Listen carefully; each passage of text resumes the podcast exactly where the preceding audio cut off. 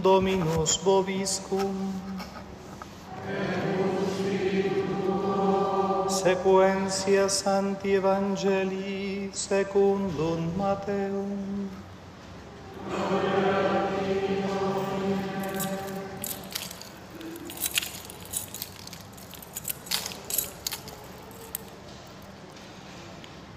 En aquel tiempo Jesús dijo a sus discípulos esta parábola.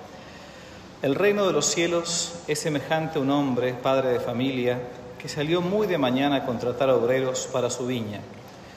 Y habiendo convenido con los obreros en darles un denario por día, los envió a su viña. Y saliendo cerca de la hora tercia, vio otros en la plaza que estaban ociosos, y les dijo, Id también vosotros a mi viña, y os daré lo que sea justo. Y ellos se fueron. Volvió a salir cerca de la hora sexta y de nona e hizo lo mismo. Salió por fin cerca de la hora undécima y vio otros que estaban allí y les dijo, ¿qué hacéis aquí todo el día ociosos? Y ellos le respondieron, ninguno nos ha contratado. Entonces les dice, id también vosotros a mi viña. Al llegar la noche, dijo el dueño de la viña a un mayordomo, llama a los obreros y págale su jornal, empezando por los últimos hasta los primeros. Cuando vinieron los que habían ido cerca de la hora undécima, recibieron cada cual su denario. Al llegar los primeros, creyeron que les darían más, pero no recibió sino un denario cada uno y al recibirlo murmuraban contra el padre de familia diciendo, estos últimos solo han trabajado una hora y los has igualado con nosotros, que hemos llevado el peso del día y del calor. Pero él dijo, amigo, no te hago ningún extravío, ¿no conveniste conmigo en un denario? Toma lo que es tuyo y vete, pues quiero dar a este bien que sea el último tanto como a ti. ¿No me es lícito hacer de lo mío lo que quiera? ¿O será tu ojo malo o envidioso porque yo soy bueno? Así que los últimos serán los primeros y los primeros serán los últimos, porque muchos son los llamados, pero pocos los escogidos.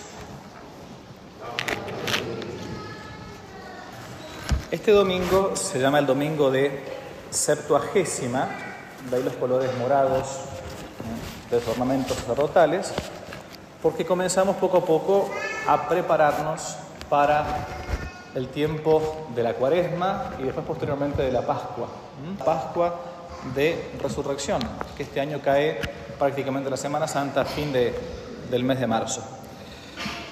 Y siempre que leemos el Evangelio de San Mateo en el capítulo 20, nos encontramos quizás como un poco desconcertados el episodio de un hombre que además es padre de familia, no es un dato menor, esto dice el Evangelio, y que le va pagando el mismo salario a personas que van trabajando de modo distinto, menos horas. Bien. Cuando uno lee el texto este o lo escucha, le pueden venir eh, tres ideas. La primera, Dios es un injusto. Es injusto. Le pagó lo mismo a uno que trabajó este, una hora que el que trabajó ocho horas. El segundo, ya está, Dios es comunista. ¿Listo? Es un, es un planero que quiere que todos tengan planes sociales, entonces le paga. Ahí está. Entonces dicen los comunistas, se dan cuenta, miren, Dios le paga lo mismo a todos. El tercero quizás, Dios es un caprichoso, insoportable, que dice yo hago lo que quiero y como quiero, como un niño más o menos, prácticamente. Pero ni Dios es injusto, ni es comunista, ni es liberal, ni es libertario, ni es caprichoso, ni nada de todo eso. La parábola, como todas las parábolas de nuestro Señor Jesucristo, son lo que se conoce en el género literario como hipérboles. Lo hemos dicho mil veces acá desde este ambón. Son exageraciones. Y algo que a veces se les escapa a algunos, no solamente es el texto, sino el contexto de nuestro Señor Jesucristo, con las palabras con las que comienza y con las que termina este mensaje que le da a sus propios discípulos. Termina diciendo, muchos serán últimos y muchos de estos últimos serán primeros. En primer lugar, nos encontramos leyendo el Evangelio de San Mateo, es decir, el texto por antonomasia que está dedicado al pueblo de Israel. San Mateo escribe para los judíos, para los judíos, para los judíos que están pasando del judaísmo de la antigua alianza a la nueva y única y última alianza. Por lo tanto, tiene que convencer a un judío que se cumple todo en ese Mesías esperado que es Jesucristo nuestro Señor. Mateo es un judío que escribe para los judíos. Ese pueblo que, por el mismo Jesucristo, va a ser llamado un pueblo de dura cerviz, de cabeza dura. Les viene hablando en el capítulo 19 justamente acerca de la dureza de los corazones. Si ustedes leen el Evangelio, los católicos lamentablemente leemos poco la Biblia, no conocemos los Evangelios. Yo este año 2024, así como hace un, año hice una catequesis para bárbaros, ayer hablaba con el padre Daniel, tenía ganas de hacer un Evangelio para bárbaros. Ir leyendo el Evangelio y comentándolo simplemente, así de modo muy sencillo. No conocemos el Evangelio. Y en el capítulo 19, antes de que empiece este que recién leí, del Dios planero, digamos, para decirlo así de un modo sencillo, viene diciendo que ustedes son un pueblo de corazón duro. ¿Qué dice en el capítulo 19? Predica en Judea, corazón. Que no se puede uno separar de su mujer y buscarse otra por cualquier motivo.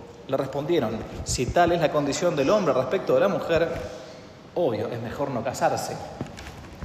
Los judíos se separaban de su, mujer, no la mujer del varón, y se juntaban con otra así rápidamente. Nuestro Señor termina con esa práctica incluso contraria al libro de Génesis. Por eso al principio no fue así. El hombre dejará a su, padre, a su madre, y serán los dos una sola carne. También le dice en el capítulo 19 que el que no se hace como un niño, simple o inocente, no puede entrar en el reino de los cielos.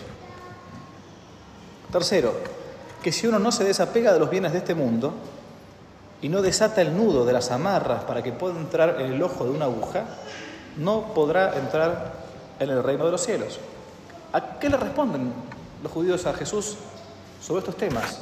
Le dicen, si es así, ¿quién podrá salvarse?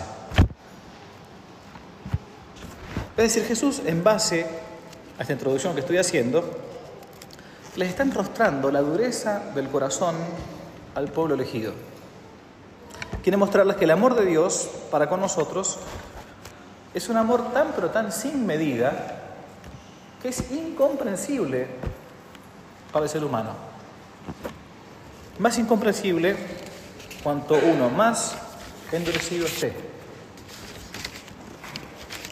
Nuestro Señor llama a los obreros a la viña y acuerda con ellos un denario. Es decir, era un denario el valor de un jornal diario de un obrero en tiempos de Cristo. Te correspondía esto por día. O se les paga justamente, conviene con ellos justamente. Y los comienza a llamar muy de mañana a la viña. Detalle importante, solamente a los primeros les dice cuánto les va a pagar. Te voy a pagar un denario. Hay después otros grupos de viñadores a los que también invita, traduzco el lenguaje actual, a unos a las 9 de la mañana, hora nona, otro a las 12, otros a las 15, y les dice, también vosotros id a mi viña, que os daré lo que sea justo, sin decirles cuánto. Por último, y ya casi al colmo del buen empresario que va a buscar él mismo a sus trabajadores, se va a la plaza y encuentra algunos que hoy diríamos vagos. Más que vagos, estaban sin trabajo, estaban desempleados. Eran ya las 5 de la tarde, dice el texto del Evangelio. Hora undécima. Los primeros empezaron a las 9, los últimos a las 5. Y les pregunta el empresario, ¿por qué estáis aquí todo el día parados? A lo que les responde, espero un plan social. No, mentira, no, no, no esperaron un plan social, no, no. Es que nadie nos ha contratado, dice. Y también vosotros a mi viña, dice el empresario. Y termina la parábola. Termina la parábola como los buenos patrones, terminan pagando. Y comienza pagándole a los últimos. a todos un denario. Y ahí es cuando empieza la murmuración. La murmuración se da, es un pecado muy horrible contra la justicia, cuando uno comienza a quitarle la fama al otro, cuando son verdades, se llaman difamación. El pecado de murmuración es el pecado que va contra la virtud de la justicia, por la cual yo le quito la fama al otro, que puede ser con verdades, que se llama difamarlo, o le quito la fama al otro con mentiras, se llama calumnia. Son dos pecados distintos con dos penas distintas. Cuando hay difamación injusta, cuando yo hablo mal del otro sin necesidad, no me queda otra opción que intentar reparar el bien hablando bien a esa persona. La calumnia es mucho más grave, porque hablé mal de otro de modo injusto y con mentiras. Por ende, no me queda otra opción que desdecirme yo de la mentira que dije, preferentemente ante las mismas personas ante las cuales proferí yo esa calumnia. Es un pecado más grave todavía la calumnia que la difamación. Obviamente me dirá uno, pero padre, es cierto, hay, un, hay una difamación que es justa, claro. Cuando la madre o el padre o el hermano o el amigo tiene que hablar mal de alguien y decirle, mira, no te juntes con fulano porque es un drogadicto, si no te conviene para esposo, no me queda otra opción. Eso no es difamar, es aconsejar. Pero no estoy yo publicando la cuatro vientos, ¿no?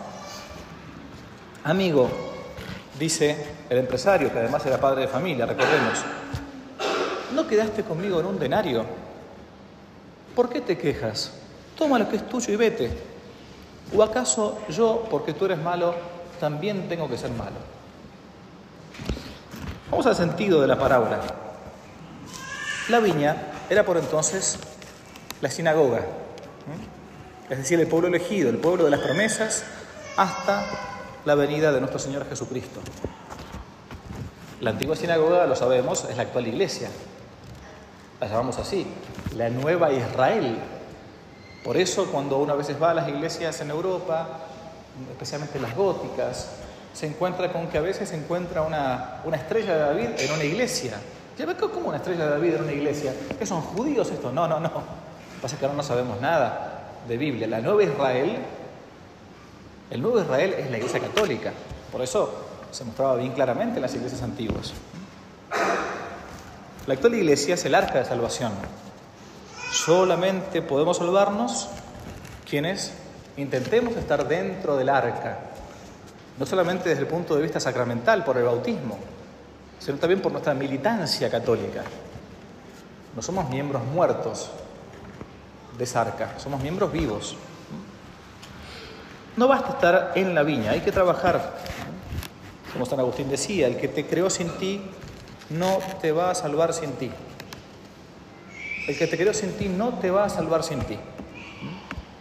Y si bien todo es gracia, Dios nos ha llamado a cooperar en esta viña, no a vegetar en la viña, a trabajar.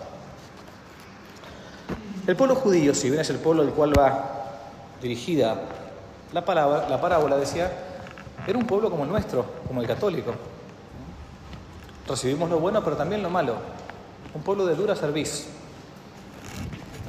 Creemos saber todo, creemos haberlo hecho todo, creemos muchas veces que, bueno, yo con mi misa, con mis sacramentos, ya más o menos estoy, intento hacer las cosas bien. El pueblo judío también sufrió, quedó errante, sufrió la esclavitud, y parecía que la salvación que traía este Galileo no hacía falta. Ya ellos mismos se habían puesto como el arca de salvación para sí mismos.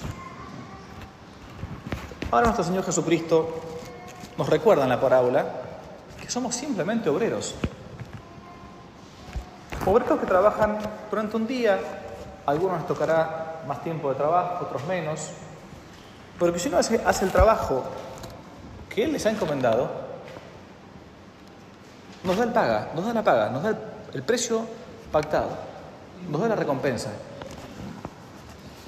Borges, ese autor impío que tuvimos acá, aunque genial, aunque genial, decía que él no podía creer en Cristo, o en el cristianismo mejor dicho, porque no podía concebir que alguien era de mamá católica, dicen que murió hasta con arrepentido, que llamó sacerdote en su lecho de muerte, él decía, yo no puedo creer en el cristianismo porque no puedo entender no tanto los milagros, la resurrección, no puedo entender cómo alguien que se haya matado toda su vida haciendo el bien, reciba la misma paga que el buen ladrón, que a último momento se arrepintió y también llegó al cielo.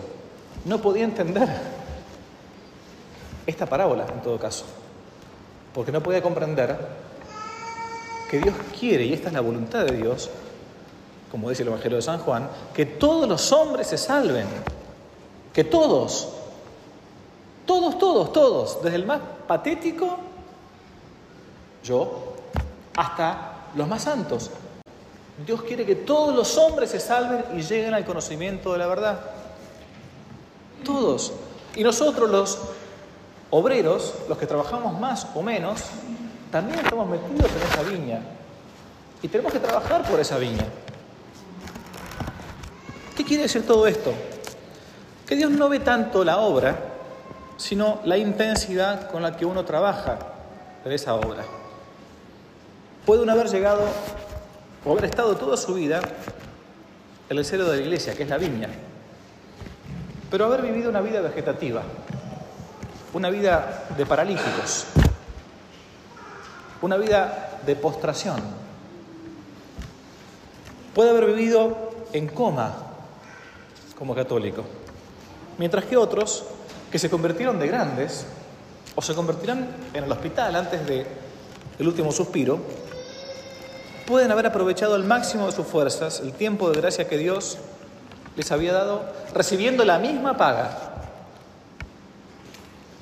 Dios no mira tanto la obra, sino la intensidad. Dios no cuenta tanto las cicatrices que no tuvo, sino las batallas que no peleó. El cielo, donde si Dios quiere, veremos a Dios todos los que por su gracia lleguemos, pero no todos al mismo modo, será por el grado de caridad que tuve acá en la tierra no por el grado de inteligencia. Santo Tomás decía que no se le dice bueno a un hombre, no se le dice bueno a un hombre porque tenga buena inteligencia, se le dice bueno a un hombre porque tiene buena voluntad. Quien tiene buena inteligencia se le dice inteligente. En segundo lugar, porque la justicia de Dios no es como la justicia de los hombres, que cuando es justa intenta ser proporcionalmente casi matemática. Es la justicia más bien de un padre bueno o de una madre. Por eso a veces se dice que Dios tiene nombre de padre pero corazón de madre. A los primeros les había prometido un denario y se los dio. A los últimos les había prometido pagarles lo que era justo y se los dio. Por eso dice, ¿acaso no puedo hacer con lo que es mío lo que yo quiero?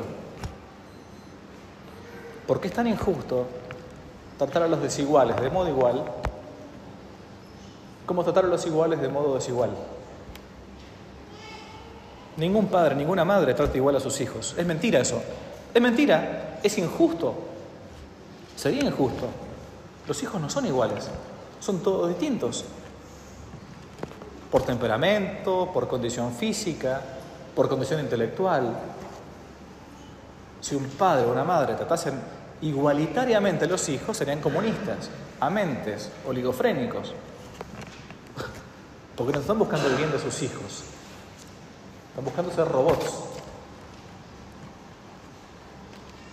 En Dios, que es su mismo ser, Él es el mismo ser por sí subsistente, es la misma justicia que se equipara con la misericordia. No hay distinción. No se contraponen una con otra. Y como quiere que todos los hombres se salven, busca por todos los medios para que con algo, alguito, chiquito de nuestra cooperación, lleguemos al cielo. Por eso Santo Cura de decía que basta con abrir un poquitito la puerta de nuestras almas para que Dios entre. Poquito. Viene el resto después. Termino. Monseñor Fulton Sheen repetía en los sermones que después de su muerte, si él llegaba al cielo, se iba a hacer tres preguntas. La primera, ¿cómo es que muchas de las personas que yo pensaba que nunca podían estar acá, están acá? La segunda, ¿cómo es que muchas de las personas que yo pensaba que deberían estar acá, no están? La tercera, ¿cómo diablos es que yo llegué acá? Pidamos la gracia de trabajar en la viña sin descanso, de no, de no vegetar, de no estar en coma en la iglesia, de alegrarnos con aquellos que incluso en la última hora han logrado la salvación, aunque hayan entrado por una rendija, por una ventana, no importa, que hayan correspondido al llamado a la conversión que manda Dios. Porque los primeros al final serán los últimos, y los últimos quizás sean los primeros. Ave María Purísima.